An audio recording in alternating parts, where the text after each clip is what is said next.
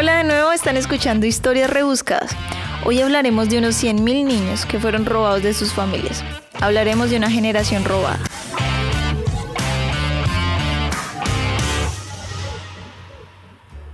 Stolen Generation es el nombre oficial de esto que le sucedió a miles de familias aborígenes e isleños del estrecho de Torres en Australia.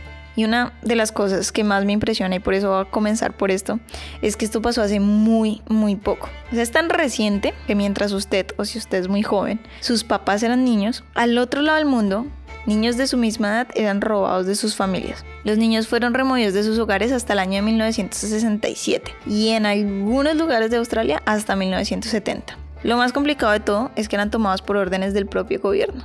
O sea, el propio gobierno se estaba robando los niños de estas familias. Obviamente esta gente no tenía pues cómo tomar acciones en contra de esto. Pero antes de seguir vamos a darle contexto a la cosa. Los británicos se asentaron en Australia en, en 1788. A partir de ese momento la población aborigen y los isleños del estrecho de Torres empezaron a disminuir significativamente, o sea, casi que hasta la mitad. Esta gente, o sea, los británicos, empezaron formalmente a quitarle los niños en 1905. O sea, duró desde 1905 hasta 1970 prácticamente. Como hacían esto con documentos legales expedidos por el Parlamento. O sea, ellos tenían todo el derecho de hacerlo.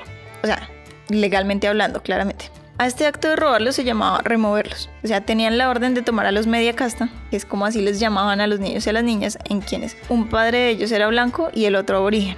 ¿Cuál era el principal objetivo? Este proyecto quería hacer desaparecer la sangre aborigen en tres generaciones. Esto, toda esta vuelta, la dirigía Auber Octavius entre muchas, muchas, muchas comillas, tenía el título de ser jefe protector de aborígenes. Hágame el favor el título que le dieron. Querían integrar a los llamados media casta, que ya sabemos que es de un padre blanco y un padre de origen, a la sociedad para que fueran pues como tal entrenados, civilizados, ¿cierto? En palabras de ellos. Querían en resumen convertir a los, hijos de, a los hijos de aborígenes en ciudadanos blancos. Después de removerlos, los llevaban a internados, allá les enseñaban pues todas las nuevas costumbres blancas y a los niños los entrenaban principalmente para ser trabajadores agrícolas de familias blancas, obviamente, y a las niñas en empleadas domésticas. Bueno, supuestamente los niños eran removidos porque sus familias no los cuidaban bien y los querían proteger. El gobierno quería proteger a estos niños. Estas cifras son súper fuertes porque es 17% de las niñas y el 7% de los niños que fueron robados reportaron ser abusados sexualmente, ya sea o en la institución o en el trabajo o con sus familias adoptivas. Esos fueron los que reportaron. ¿Cuántos más no reportaron eso?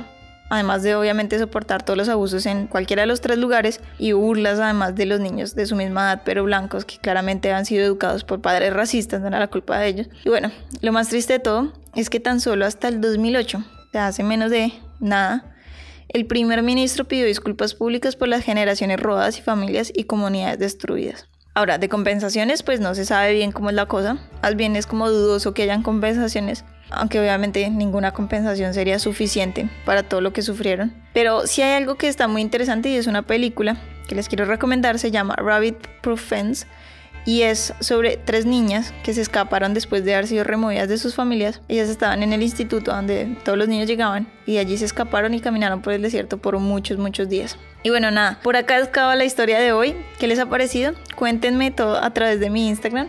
Se llama Historias Rebuscadas. Si les gustó, no olviden que pueden darle follow a este podcast. También recomendarlo con amigos, por favor. Y no se pierdan el próximo episodio que será la continuación del episodio 1, Chronolar Riots. Y esta es la historia de Villar Scaffs. Bye.